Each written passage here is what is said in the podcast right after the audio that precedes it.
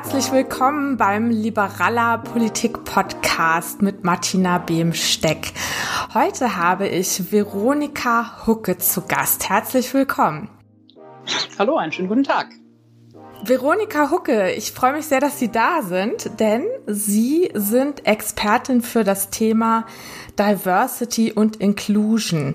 Sie haben fast 20 Jahre in Führungspositionen für Kommunikation und Markenführung bekannter Unternehmen gearbeitet und dann waren Sie in der zentralen Personalabteilung von Philips in Amsterdam und waren dort verantwortlich für Vielfalt und Chancengleichheit. Und heute unterstützen Sie als Beraterin verschiedene DAX-Konzerne sowie die UNO in Fragen zu Diversity und Inclusion. Diversity und Inclusion hat das mittlerweile genauso einen Stellenwert wie Mergers und Acquisitions, dass man schon sagt D&I und jeder weiß, was gemeint ist? Nee, definitiv nicht. Obwohl ich auch nicht weiß, ob jeder wüsste, was M&A heißt. Okay. Also da ist vielleicht auch der Stellenwert näher beieinander, zumindest sprachlich gesehen. Mhm. Aber Sie, Sie werden von Unternehmen tatsächlich gebucht für diese Themen. Welchen Mehrwert versprechen sich denn die Unternehmen davon? Also den meisten Unternehmen ist klar inzwischen, dass eine vielfältige Belegschaft für sie wichtig ist für den Geschäftserfolg, dass äh, es wirklich einen Unterschied macht, für die eigene Zukunftsfähigkeit und die Qualität der Lösungen, die sie anbieten, dass ihnen eine vielfältige Belegschaft neue Märkte erschließt, und zwar sowohl geografisch als auch was andere Ideen und, und Lösungen anbelangt und dass sich deshalb äh, Vielfalt schlichtweg rechnet. Also Diversity bedeutet in dem Zusammenhang ähm, unterschiedliche Menschen, Menschen mit unterschiedlichen Erfahrungen und unterschiedlichen äh, Hintergründen in die Firma zu integrieren. Ganz genau. Verschiedenes Alter, verschiedenes Geschlecht, ähm, verschiedene Herkunft, ähm, alles bunt nach den unterschiedlichen Kriterien. Also wirklich Menschen, die verschiedene Perspektiven und Erfahrungen beitragen können. Seit wann ist denn das so ein großes Thema? Also das habe ich gar nicht so richtig mitbekommen, dass, äh, dass sich Firmen jetzt darum kümmern und da auch tatsächlich eigene Abteilungen für haben und äh, auch Beratung nachfragen. Wann, wann ist das losgegangen damit? Also das Thema an und für sich ist ja ist, ist relativ alt. Also wenn man sich anguckt, es gab stärkere Bestrebungen zunächst, ähm, insbesondere in den USA, das kam aus der, aus der Bürgerrechtsbewegung in den, in den 60er Jahren. Und mit der Bürgerrechtsbewegung, mit den Rechten schwarzer US-Amerikaner, wurde dann auch geguckt auf die Rechte von Frauen und was, ähm, was sich für Frauen verändern muss. Und damit sind die beiden Themen ein Stück weit Hand in Hand gegangen, zunächst auch mit gesetzlichen Regelungen und dann immer mehr mit der Frage, was muss in Unternehmen passieren und was können wir in Unternehmen tun, damit verschiedene Menschen gleiche Chancen, äh, gleiche Chancen haben. Also das ist so ein bisschen rübergeschwappt aus den USA durch die Internationalität der Unternehmen dann. Genau, und ganz lange wurde eigentlich auch in Deutschland gedacht, bei uns ist alles fein und ähm, bei uns gibt es dafür keinen keinen Bedarf. Ich meine, haben sie irgendwann doch wenigstens auch ein Frauenwahlrecht hatten wir schon.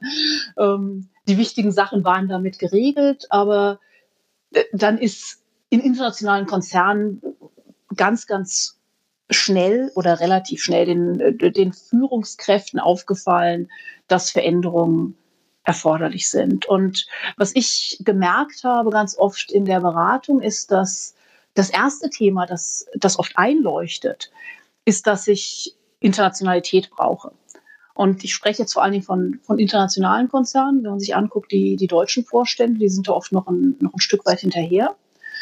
Aber es wird mir nicht gelingen, in einem fremden Land, in, einer, in einem fremden Markt, ähm, in Ländern, in denen Menschen anders leben, erfolgreich zu sein, wenn es mir nicht gelingt, ähm, Ideen und Lebensrealitäten abzubilden und dafür zu sorgen, dass das, was ich tue, für diese Menschen passt. Und gerade für Deutschland eben auch als Exportnation ist es entscheidend, dass ich auch darauf ein Augenmerk habe. Und auf der anderen Seite ist es ganz oft so, dass äh, wir selber, also ganz, erstmal ganz automatisch denken, wir haben es doch raus, wir haben es im Blick, wir sind kluge Menschen.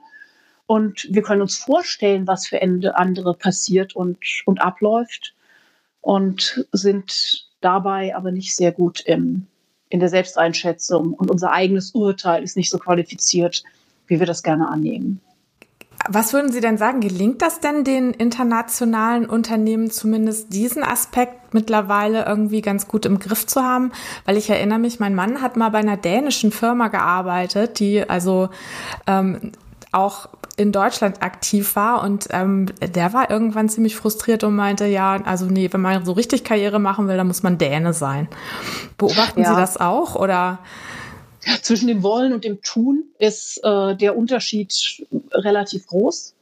Und das ist grundsätzlich ein, das ist grundsätzlich ein Problem. Und ich meine, es ist auf der einen Seite ist natürlich uns die eigene Kultur potenziell vertrauter. Das, was jemand macht, der so ist wie wir, das leuchtet uns ein. Das können wir verstehen. Wenn jemand ganz anders agiert, äh, betrachten wir das eher mit Misstrauen. Also das ist so auf der einen Seite die, die innere Haltung, die wir zu anderen Menschen haben. Und das fällt uns unterschiedlich leicht uns anzupassen. Und dann liegt es aber auch ganz oft an, an Gelegenheiten. Also wenn ich ähm, in einer Firma arbeite, dann ist ja ganz oft so, ich starte irgendwo in meinem Heimatland potenziell und wenn diese Firma ihren Hauptsitz, ihr Headquarter woanders hat, dann fällt es viel schwerer, die richtigen Kontakte aufzubauen, die richtigen Netzwerke aufzubauen, auf die Menschen, die Menschen zu treffen, die Entscheidungen treffen. Und je weiter ich dann meine, in meiner Karriere fortschreite, desto geringer ist die Wahrscheinlichkeit, dass ich die Menschen kenne, die die Entscheidungen treffen, dass ich mitkriege, dass irgendwo sich eine interessante Gelegenheit ergibt. Und das ist die zweite große Barriere, warum es für jemanden, der kein Mutterländer ist oder keine Mutterländerin, warum es dann schwieriger ist, äh, erfolgreich zu sein in einem Unternehmen, das das Headquarter in einem anderen Land hat. Hm, und da müssten Sie dann eben quasi äh, konkret gegensteuern und äh, Maßnahmen ergreifen, um das dann auszugleichen. Genau, dann geht es wirklich darum, sich zu überlegen, ähm, woran, woran hakt es. Also erstmal wirklich anzufangen und sich, sich wirklich bewusst zu machen, was ist mein Business Case? Warum ist mir das wichtig? Warum lohnt sich das für uns? Denn das heißt immer, dass sich das Unternehmen anstrengen muss und dass äh, es extra Mühe kostet. Und wenn ich keinen guten Business Case habe, frage ich mich, lohnt sich der Aufwand? Und deshalb der Business Case ist absolut der Startpunkt. Und dann muss ich überlegen, wo sind die Barrieren? Woran scheitert es? Wo, woran können Menschen scheitern? Und äh, was kann ich tun, um diese Barrieren zu beheben? Und dann geht es an die Umsetzung. Und ähm, also bei dem Thema, bei Internationalität, haben Sie gesagt, sind die Firmen meistens schon total einsichtig und verstehen das.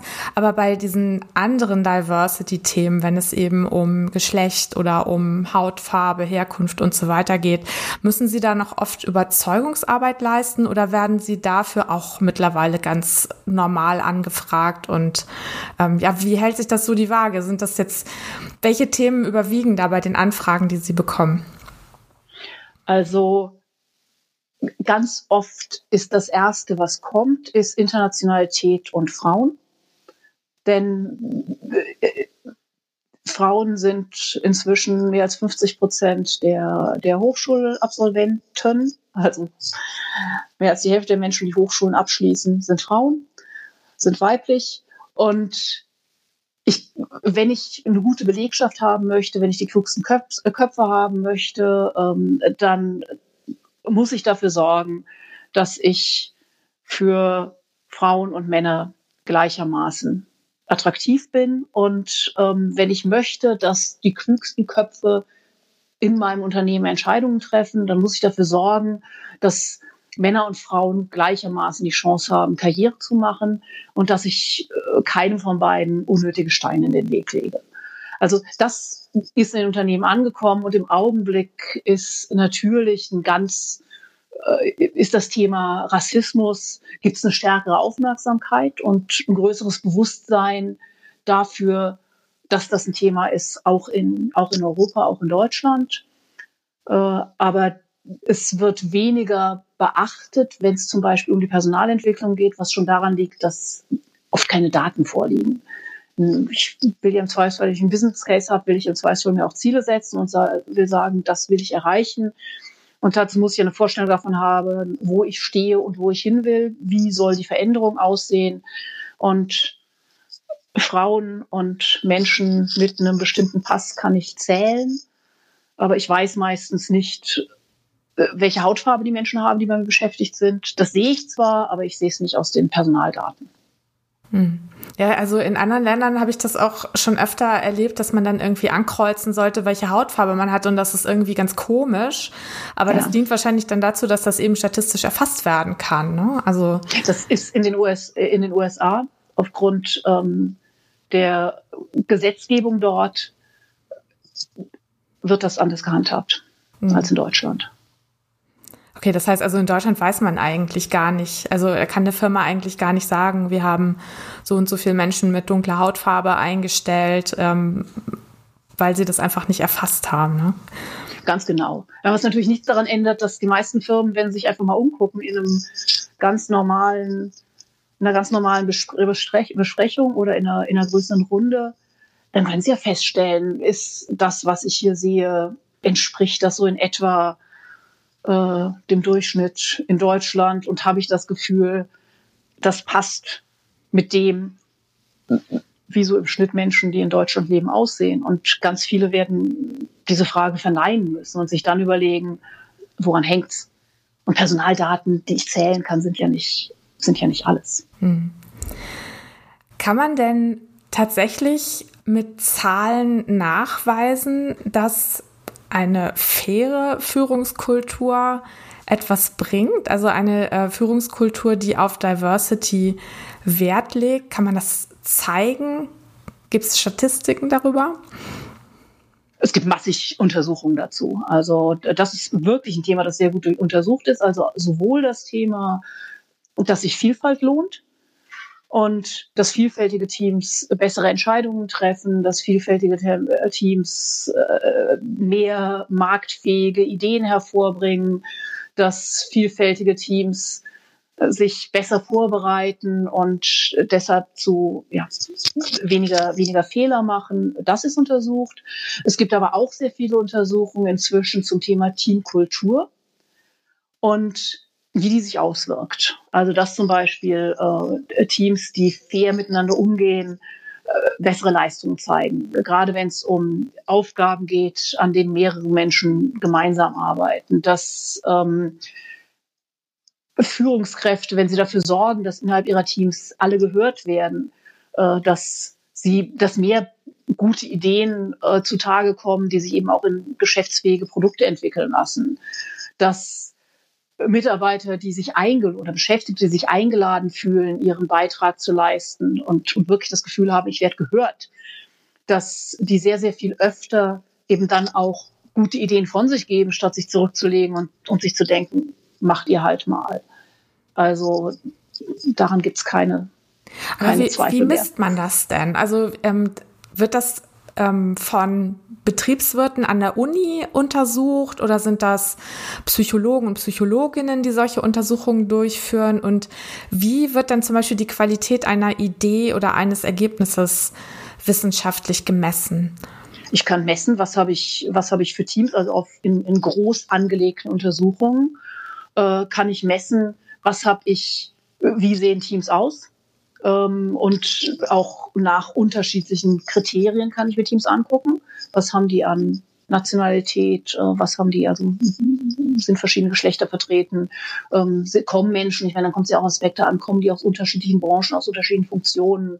Ähm, also verschiedene Aspekte kann ich ausdeuten und dann kann ich gucken, basierend darauf, äh, wie das, wie Teams aussehen, auch gerade wie Führungsteams aussehen, ähm, haben unterschiedliche Unternehmen zum Beispiel einen verschiedenen großen Anteil an, an Umsatz, den sie mit neuen Produkten erzielen. Also das ist zum Beispiel eine, eine spannende Untersuchung, wo festgestellt wurde, dass ein Führungsteam, das bunter ist, dass die sich nicht auf ihren alten Produkten ausruhen und ihre, ihre Cash-Cows haben, die potenziell irgendwann auch zu Grabe getragen werden, sondern dass die Innovationskraft höher ist und deshalb eben sich auch der, die Umsatzstruktur deutlich unterscheidet. Also das ist ein Aspekt, um sowas zu messen. Mhm. Also das heißt, man kann sich die Umsatzdaten angucken und man kann sich die Zusammensetzung der, ähm, der Teams und der, der Führungskräfte angucken und das dann miteinander vergleichen und dann ist das Ergebnis, dass diverse Teams eben bessere Ergebnisse bringen. Genau, also das war zum Beispiel eine Untersuchung von der, von der TU München, ähm, zwei Jahre alt oder sowas, äh, die ich sehr interessant fand.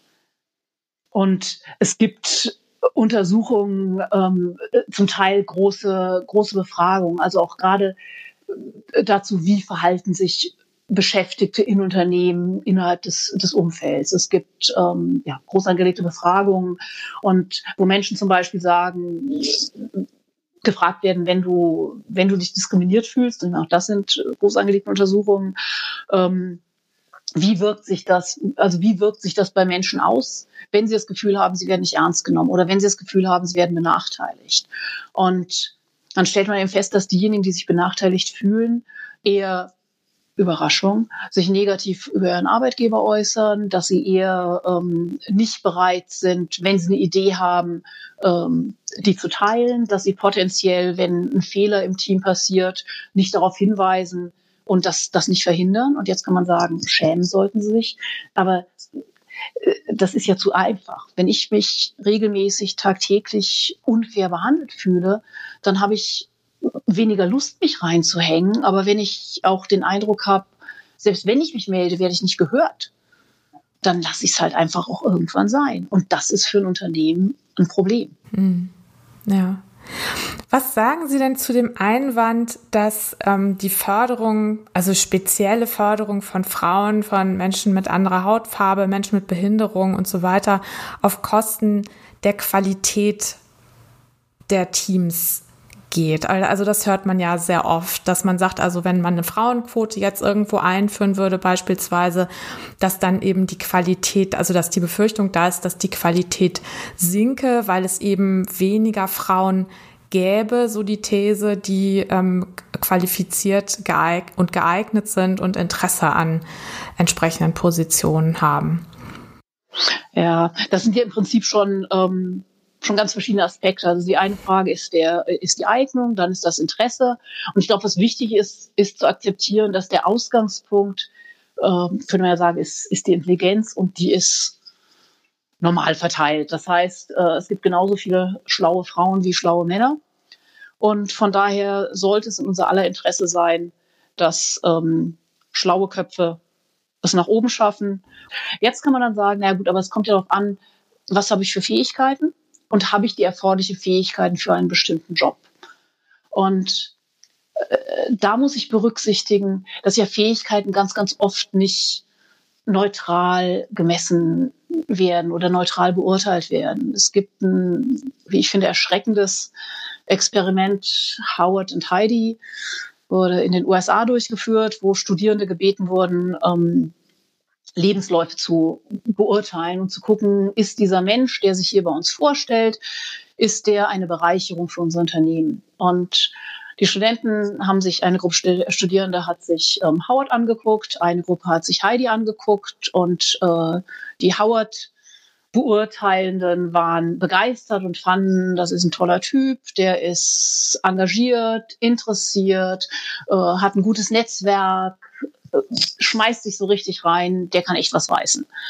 Und bei Heidi waren die Beobachtenden sehr viel kritischer, hatten das Gefühl, dass sie machthungrig wäre, aggressiv, dass sie vor allen Dingen auf offensichtlich auf ihre eigenen Interessen fokussiert sei und dass man doch lieber davon absehen würde, sie zu beschäftigen. Und äh, was die beiden Gruppen nicht wussten, ist, dass sie beide mit genau dem gleichen Lebenslauf gearbeitet haben.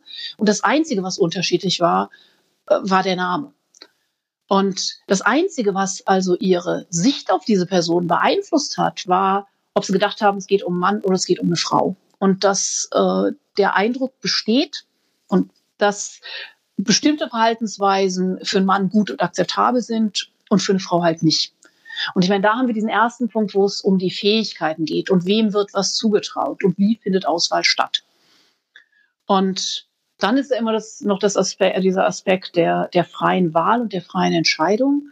Und Frauen wollen alles Mögliche nicht, aber eine Entscheidung wird ja auch geprägt durch das, was um mich herum passiert, wird geprägt dadurch, äh, sehe ich, dass andere Menschen das machen? Ähm, erlebe ich, dass Menschen wie ich in so einer Funktion erfolgreich sind? Ähm, wird mir das zugetraut? Kriege ich die Unterstützung? Ähm, Habe ich ein positives Bild davon, wie so eine Tätigkeit aussieht? Und das hat ja einen ganz, ganz großen Einfluss. Und äh, als Gesellschaft haben wir eine Chance, diese Entscheidung zu prägen und auf diese Entscheidung Einfluss zu nehmen.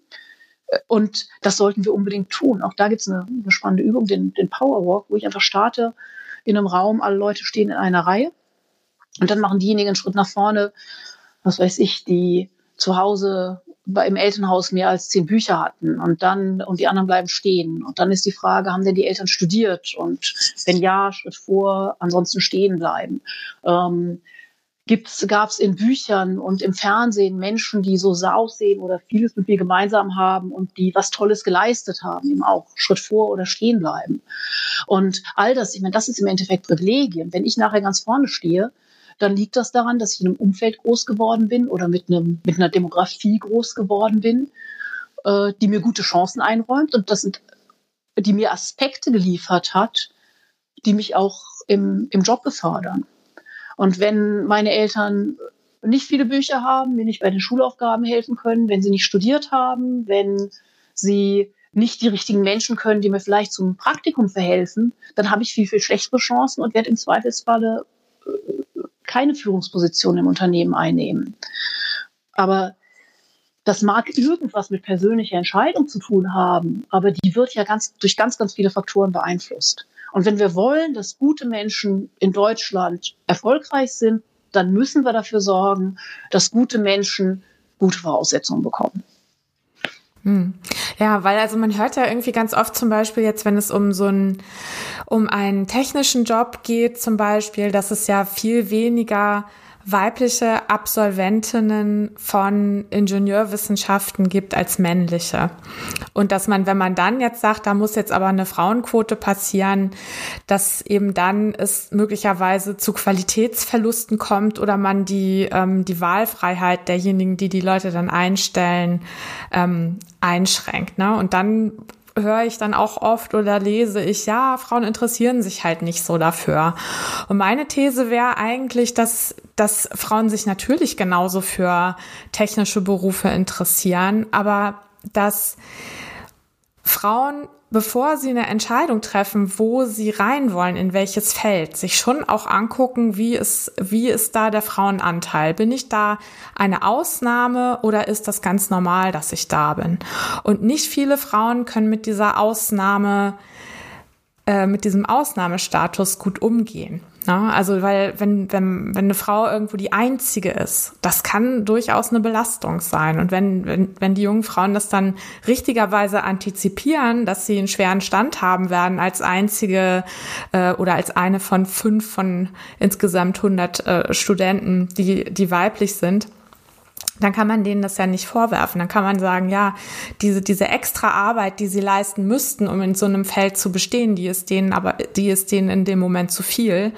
Und in dem Moment, wo, wo diese extra Arbeit geleistet werden muss, nämlich sich als Frau zu behaupten in so einem Umfeld, was Männer ja nicht leisten müssen, in dem in dem Moment hat man ja schon keine Chancengleichheit äh, hergestellt. Und ja, also ich finde, das ist irgendwie so das, das Grundproblem. Und ja, da bin ich, weiß ich auch immer nicht so genau, wie man da äh, gegen angehen kann, dass man, dass man da die Grundvoraussetzungen irgendwie schon ändert. Also wir haben inzwischen 20 Jahre her, war ich noch bei Alcatel. Da hatten wir das Ziel gesetzt, also haben es damals sehr eingesetzt, für ähm, den Anteil von Frauen in IT-Berufen ähm, zu steigern. Und das war eine Aktivität aus, heraus aus der ähm, Initiative D21. Und wir hatten zu dem Zeitpunkt einen ähm, Studiengang an der, an der Berufsakademie, also ein, ähm, ein, duales Studium äh, für IT. Und normalerweise war das eben 30 Studierende und davon vielleicht, vielleicht zwei Frauen. Und dann haben wir gesagt, wir wollen es anders haben. Und haben damals aus all den Jahrgängen die Frauen zusammengebracht und haben denen gesagt, äh, sie mögen jetzt bitte eine, eine Anzeige entwickeln, also eine Stellenanzeige ähm, entwickeln für diesen Studiengang, um bei Alcatel anzufangen. Und sie sollen uns vorschlagen, wo wir diese Anzeige schalten sollten. Und ich, ich glaube, die haben die Anzeige, die sie gebaut haben, war, glaube ich, die hässlichste Anzeige, die ich in meinem ganzen Leben gesehen habe. Das waren damals eben eine Gruppe begeisterter junge Frauen, ähm, die die komplette Funktionalität von PowerPoint ausgenutzt haben. Und meine Hauptaufgabe in dem Projekt war dafür zu, zu sorgen, dass das niemand aus dem Bereich Markenführung sieht. Ähm, wir haben sie geschaltet und hatten so viele Bewerbungen von Frauen, von jungen Frauen auf diesen Studiengang, dass im nächsten Jahr tatsächlich äh, der, der, der Anteil 50-50 war, Männer, Frauen. Äh, die Frauen haben auch nicht ganz schnell gemerkt, das ist ganz anders, als ich mir das gedacht und haben hingeschmissen, sonst hat eine einzige Frau hingeschmissen. Und das war auch die durchschnittliche Abbrecherquote, die äh, wir kannten von den Männern. Und die Frauen haben ihren Abschluss gemacht, haben, sind anschließend im Unternehmen weiter beschäftigt worden und die Ausbilder, Männer, ähm, haben alle miteinander hervorgehoben, wie unterschiedlich und wie anders das Erlebnis war mit diesem Studienjahr, äh, wie sich auch die, die, die Zusammenarbeit verändert hatte, wie sich die, die Teamdynamik verändert hat und haben anschließend das als, als Normalität weitergeführt. Also es gibt Möglichkeiten. Also dieser Aspekt, es gibt Themen, die interessieren Frauen, es gibt Themen, die interessieren Männer das ist zu simpel ausgedrückt. Und ich meine, kein Studiengang ist so einfach, dass er runtergebrochen werden kann auf ein, eine winzig kleine Fähigkeit, Kompetenz oder Tätigkeit. Und in jedem Beruf, den ich ausübe, kann ich auch nachher selber Schwerpunkte setzen und gucken, wo ist das Feld, in dem ich mich beschäftige ähm, oder in dem ich mich anstellen lasse oder, oder selbstständig aktiv bin, das zu mir passt und zu meinen eigenen Stärken. Also diese Anzeige von den Frauen, die würde ich ja wirklich gerne mal sehen, wenn das so ein, hab, wenn das so ein Wundermittel war. ich habe später, nee, war es nicht. Äh, das war überhaupt gar kein Wundermittel, sondern das war, was anders war, ist, dass die Sprache gepasst hat und dass wir eben wirklich da sechs Frauen sitzen hatten, die zusammengefasst haben, warum macht ihnen ihr Job und warum macht ihnen, ihnen ihr, ihre, ihr Studium Spaß. Und das hat gewirkt auf, den, auf, auf diejenigen, die wir erreichen wollten, denn das war das, was die anderen auch gesucht haben.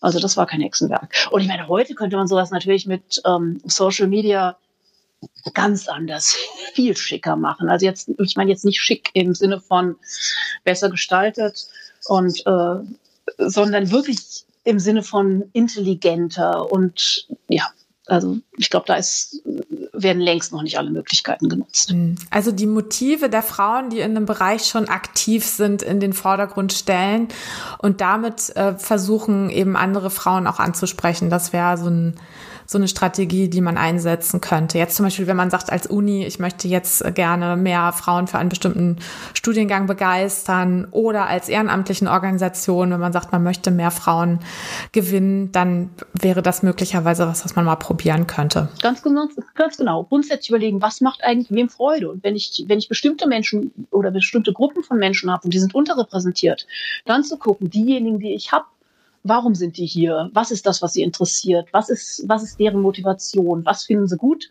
Und dann kann ich auch gleichzeitig mitkriegen, was nervt sie und vielleicht auch das nochmal angehen. Mm, ja.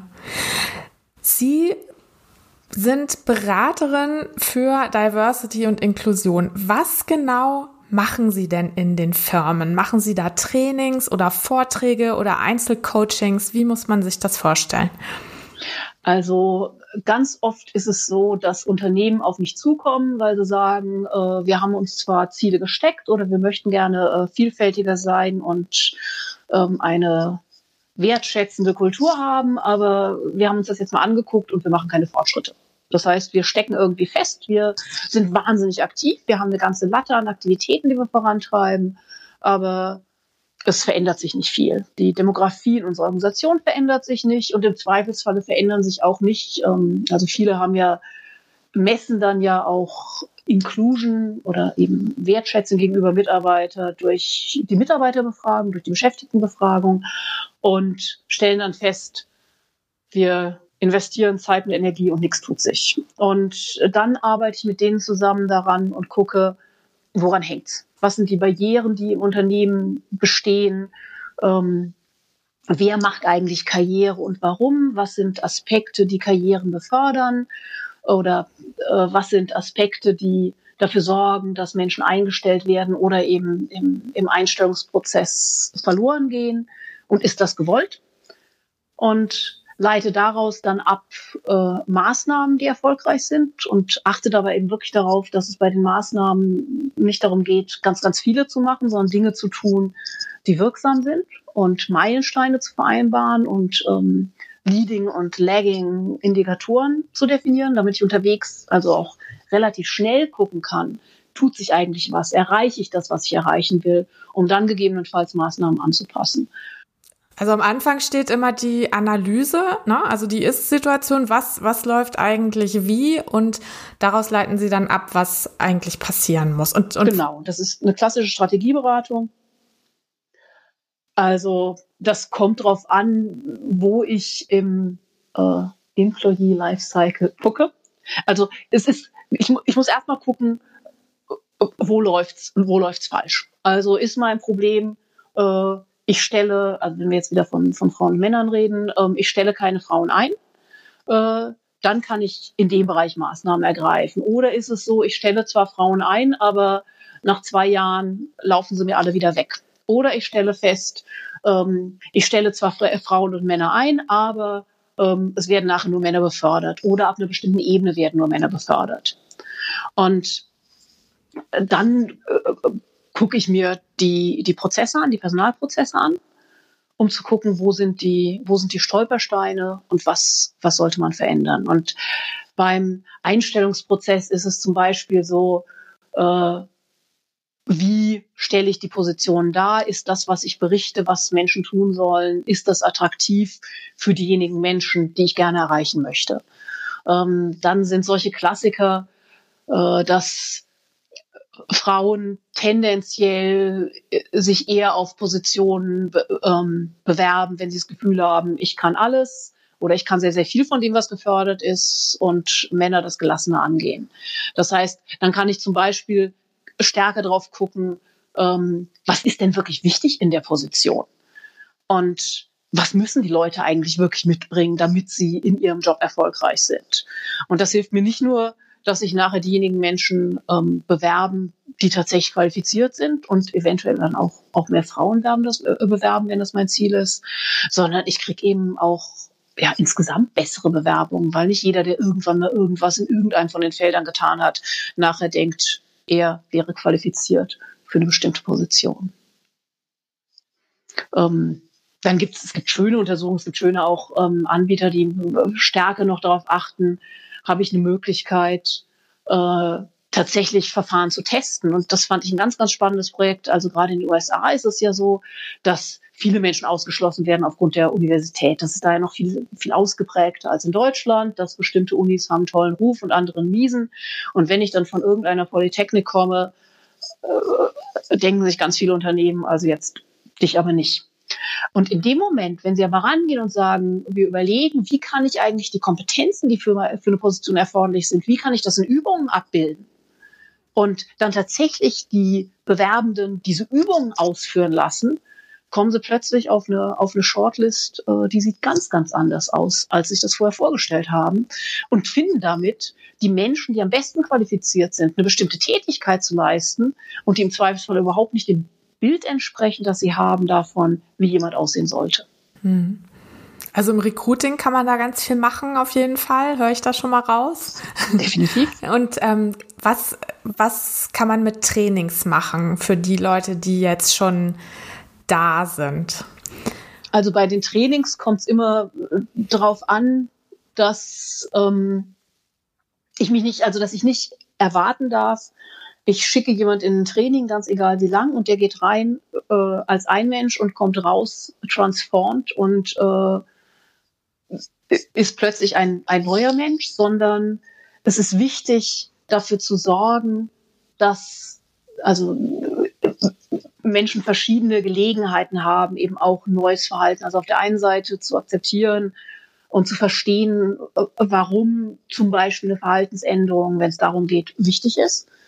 Ähm, wie sich, also warum ein bestimmtes Verhalten gewünscht ist, äh, wie sich ein, warum sie sich manchmal ähm, eventuell problematisch verhalten, auch wenn es ihnen ganz, ganz oft nicht bewusst ist. Und dann wirklich zu überlegen, was kann ich tun in unterschiedlichen Situationen, um mit meinem Verhalten das zu erreichen, was ich im Zweifelsfall auch erreichen möchte. Denn die meisten Menschen sind ja nett und gut und wollen was Gutes auch, auch erreichen und was Gutes auch für andere erreichen. Und äh, wir sind uns oft noch nicht mal bewusst, dass wir uns da selbst im Weg stehen und dass unser Verhalten oft ganz ungewollte und ungewünschte Konsequenzen hat. Hm, also es geht darum, ein Bewusstsein zu entwickeln, hauptsächlich. So hatte ich ja auch Ihr nee. Buch. Nee. Dann habe ich es falsch verstanden. Bewusstsein entwickeln ist das Erste. Und Bewusstsein ja. entwickeln ist, ist, ist wichtig. Aber danach ist es entscheidend und das ist das, was aktuell, also was in vielen Trainings, die ich sehe, eben nicht passiert. Die bleiben stehen beim Bewusstsein und denk, dann denke ich mir, das ist ja interessant oder das ist ja schade. Aber es geht darum zu lernen, wie kann ich es denn anders machen? Was kann ich besser machen? Ähm, wie kann ich anders agieren? Wie kann ich erfolgreicher agieren? Also der, der zweite Schritt ist ganz, ganz entscheidend. Mhm. Ja, ja gut, aber das ist dann halt die Frage, ob man das in einem Training auch ähm, schon so einüben kann. Ne? Also ein Bewusstsein ja. entwickeln im Training, das ist, glaube ich, relativ einfach. Aber dann irgendwie tatsächlich eine Verhaltensänderung herbeizuführen oder ähm, ja, den Leuten irgendwie auch die Tools in die Hand zu geben, das dann im Alltag auch umzusetzen, das ist, glaube ich, dann die Herausforderung daran. Ja, und deshalb ist wirklich ein Training macht eben nur Sinn, wenn es vernünftig eingebettet ist in der Gesamtstrategie, wenn ich weiß, was soll dieses Training Trainings innerhalb all dessen, was ich tue und was ich erreichen möchte, was soll das Training leisten? Äh, ansonsten kommt dabei nichts raus. Also ich habe, es wird ja sehr, sehr viel gesprochen von diesen ähm, Unconscious Bias Trainings, also von Trainings, die Bewusstsein schaffen sollen für unbewusste Vorurteile. Und wir sind hier das erste Mal vor zehn Jahren ungefähr untergekommen, als äh, die ersten Unternehmen damit gestartet haben und Kolleginnen und Kollegen mich angesprochen haben und erzählt haben, boah, wir machen jetzt Unconscious Bias Training bei uns in Organisation. Ist großartig. Das erste Mal kommen bei uns männliche Führungskräfte gerne zu Diversity Inclusion Trainings, sind begeistert, finden das alles sehr interessant und ähm, haben da echt Spaß. Und wir glauben, jetzt wird sich alles ändern. Und nach einem halben Jahr kamen sie zurück und sagten, alle fanden die Trainings toll äh, geändert hat sich nichts. Und das ist eben genau dieses Problem, dass eben Bewusstsein nur der erste Schritt ist und dass danach was folgen muss, äh, sonst passiert halt auch nichts. Hm. Das heißt also, mit einem Training ist es nicht getan, sondern man muss eine Strategie haben und die dann weiterverfolgen und auch nachhalten und im Zweifelsfall dann auch mal wieder ein Training anbieten ja, und auch eine Erfolgskontrolle machen, ne? oder? Genau, also im Prinzip ist es, ist es so, dass ich, dass ich vier Aspekte ähm, dabei eine große Rolle spielen, um, um Veränderungen zu erzielen. Also das eine ist, dass ich äh, ich brauche also in der Organisation, ich brauche Role Models. Ich muss, ich brauche Leute, die Vorbildfunktionen einnehmen und die zeigen, was ist das, was wir sehen wollen, und ähm, was ist das, was wir uns als Organisation vor, ähm, vorstellen? Wie wollen wir sein als Organisation? Was ist unsere Kultur? Das muss vorgelebt werden von möglichst vielen Menschen und von möglichst immer mehr Menschen. Dann ist ein Aspekt, dass ich äh, darüber sprechen muss. Es muss Kommunikation erfolgen, es muss erklärt werden, es müssen Dialoge stattfinden. Warum wollen wir das? Warum ist das wichtig? Ähm, was wollen wir damit erreichen? Wie wollen wir das erreichen? Und welche Rolle spielst du als als ähm, Einzelne, als Einzelne ähm, in diesem großen Plan. Dann brauche ich Mechanismen, um das zu unterstützen. Äh, das heißt, ich muss gucken, unterstütze ich eigentlich durch meine Unternehmensprozesse das, was ich sage, was ich erreichen will? Wird das, das richtige Verhalten ähm, belohnt? Ähm, sorge ich dafür, dass wenn ich sage, dass eine bestimmte Art von Führungskraft bei uns gewünscht ist, sind das auch diejenigen, die dann im Unternehmen wachsen und Karriere machen? Oder erfolgt dann doch die Promotion auf Basis äh, völlig anderer Aspekte. Also habe ich da einen, einen Bruch in dem, was ich sage und in dem, was ich, was ich vorantreibe. Und dann ist die, die vierte Säule, äh, ist dann, sind dann Trainings und ähm, ist dafür zu sorgen, dass Menschen fähig sind und sich sicher fühlen, dass sie das tun können, was, was von ihnen erwartet wird. Was tun Sie denn bei Menschen, die jetzt in ihrem Training drin sitzen und aber eigentlich der Ansicht sind, dass sie das gar nicht nötig haben? Das kommt ja sicher auch vor. Das kommt bei mir relativ selten vor. Wie schön. Was schon alleine daran liegt, dass ich, also ich halte wenig davon, wenn Unternehmen hingehen und sagen, äh, wir schicken jetzt alle Menschen zwangsweise in Training und dann hoffen wir, sie sind nachher bessere Menschen, weil das nicht passiert. Ähm, und dann blockieren sie sich gegenseitig und im Endeffekt haben alle eine üble Zeit und ähm, diejenigen, die vorher begeistert waren, sich auf das Training gefreut haben, sind frustriert und diejenigen, die von Anfang an gedacht haben, das ist nichts, die sind auch anschließend noch überzeugt, das ist nichts. Also da kann es zu einer äh, schwierigen Gruppendynamik kommen. Dass es einzige, einzelne Menschen gibt in Trainings, in Seminaren, in Workshops, die nicht immer an Bord sind oder äh, eine andere Meinung haben, das kommt natürlich vor. Und was ich dann ganz oft erlebe, ist, dass tatsächlich, wenn, ähm, wenn so ein Seminar gut aufgesetzt ist, dass eben auch eine Gruppendynamik äh, entwickelt und dass ganz oft andere Teilnehmende sagen, hier, aber ich sehe das anders oder ich denke, das ist wichtig, weil oder ich glaube, das spielt eine Rolle damit. Also und das hat ein groß, eine große Wirkung, wenn das von anderen Beteiligten kommt, die im gleichen Unternehmen oft auf einer gleichen Ebene tätig sind und die deshalb eben auch in dieser, in dieser Kultur sind und das sehr deutlich deshalb vermitteln können. Und ansonsten ist, ist es, halte ich es für wichtig, tatsächlich zu verstehen, dass unterschiedliche Menschen unterschiedliche Perspektiven haben und es gibt Gründe dafür, warum jemand eine Sache so sieht, wie er oder sie das sieht.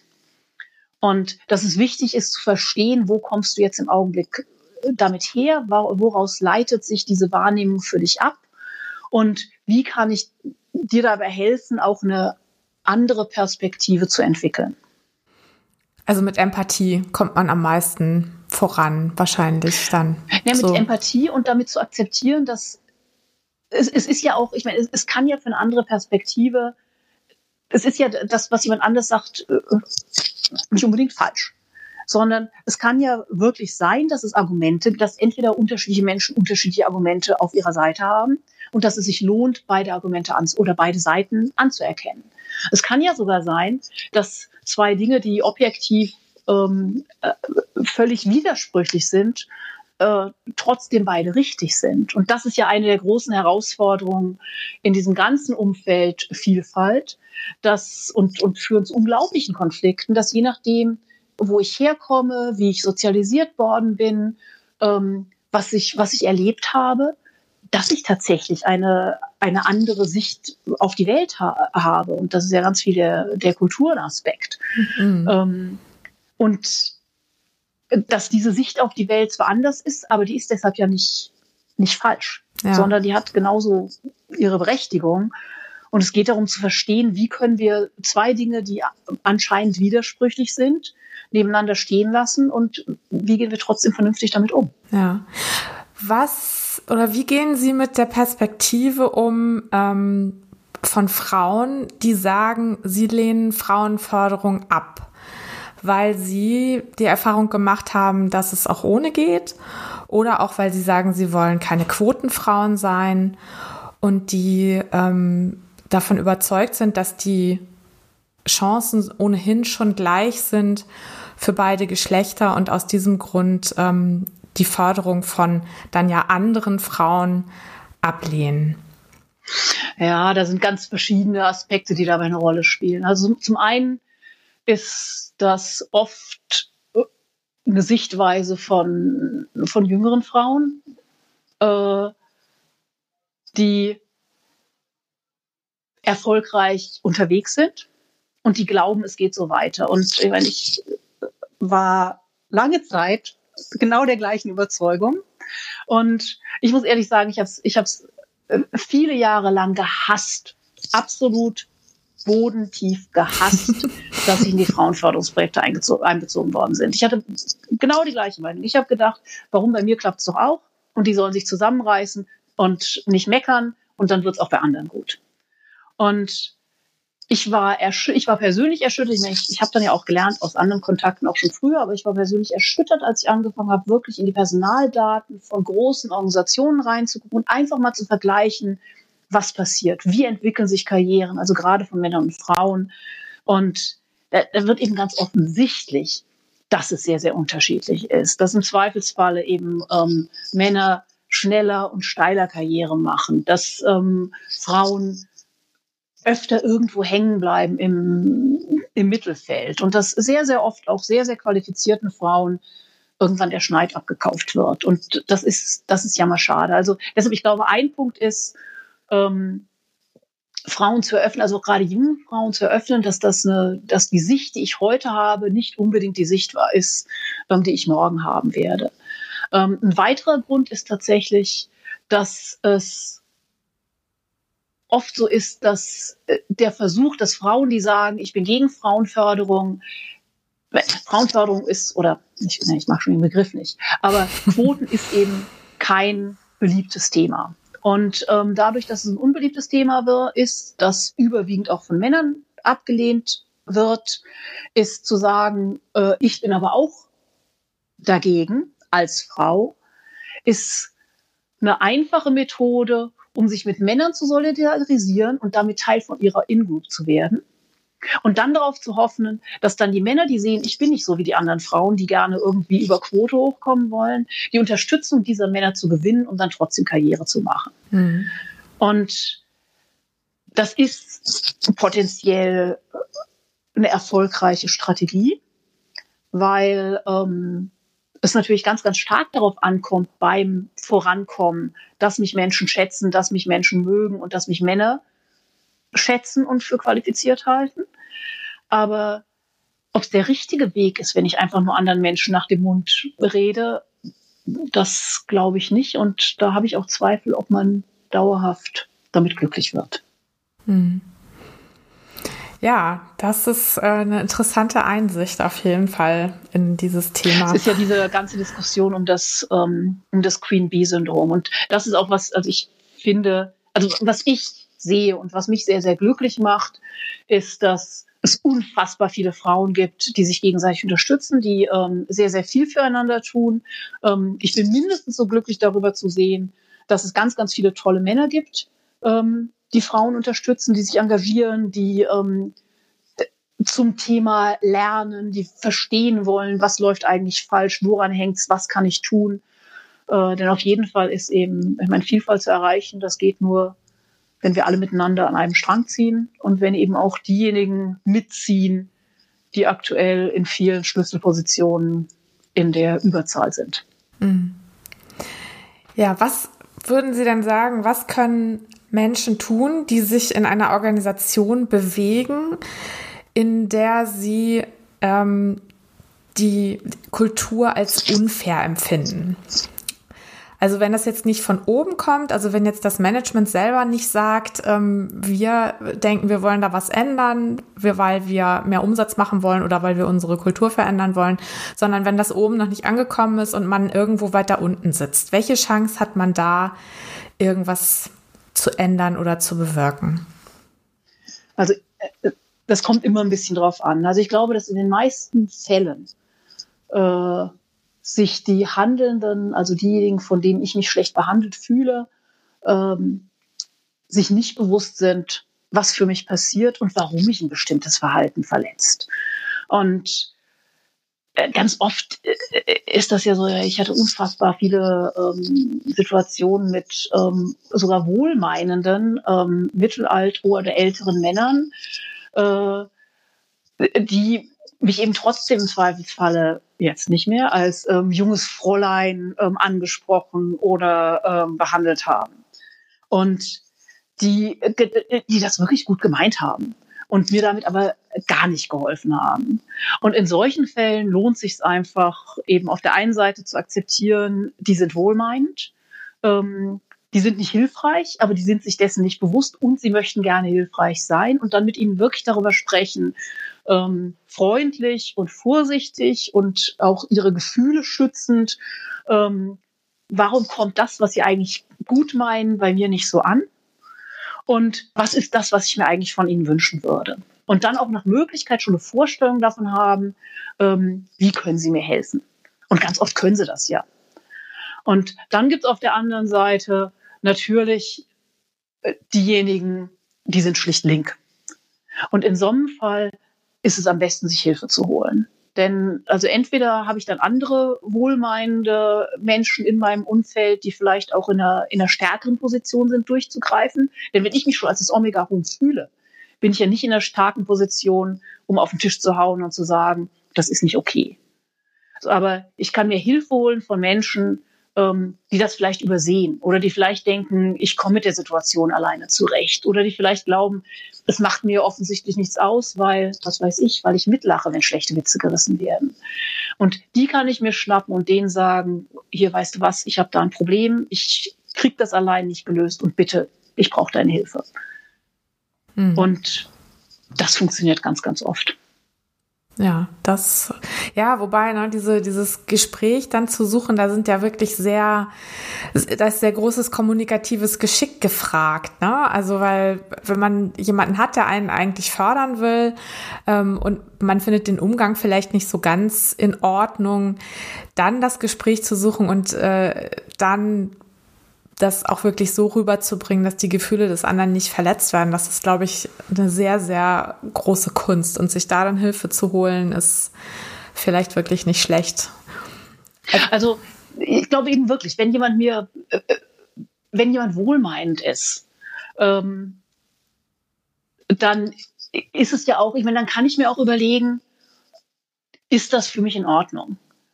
Also ich hatte ähm, bei einem meiner Arbeitgeber hintereinander zwei Chefs und meine, äh, die beide von unserer Abteilung als Mädels gesprochen haben. Wir waren eine fast reine Frauenabteilung. Ähm, und bei dem einen war das hochgradig verletzend oder es kam bei mir an als hochgradig verletzend, diskriminierend und völlig inakzeptabel und wirklich als als herabwürdigend, was bei ihm auch ähm, immer darum ging, dann zu sagen, also jetzt Mädels hier, ich mit meiner Erfahrung, also das war auch wirklich herabwürdigend. Und der andere sprach von uns als Abteilung und sagte, also was meine Mädels gerade wieder auf die Beine gestellt haben. Und es waren also wirklich völlig verschiedene Sachen. Und der eine, der hat gestrahlt vor Stolz über seine Abteilung. Und der andere eben hat versucht, uns klein zu machen. Ja. Und deshalb glaube ich, es lohnt sich schon zu überlegen. Und wenn der eine über die tolle Leistung seiner Mädels sprach, dann hat es auch nichts gemacht. Dann hat es uns auch nicht klein gemacht, dass er uns als Mädels bezeichnet hat, weil einfach so viel Positives dabei rumkam. Und das war in dem Umfeld okay.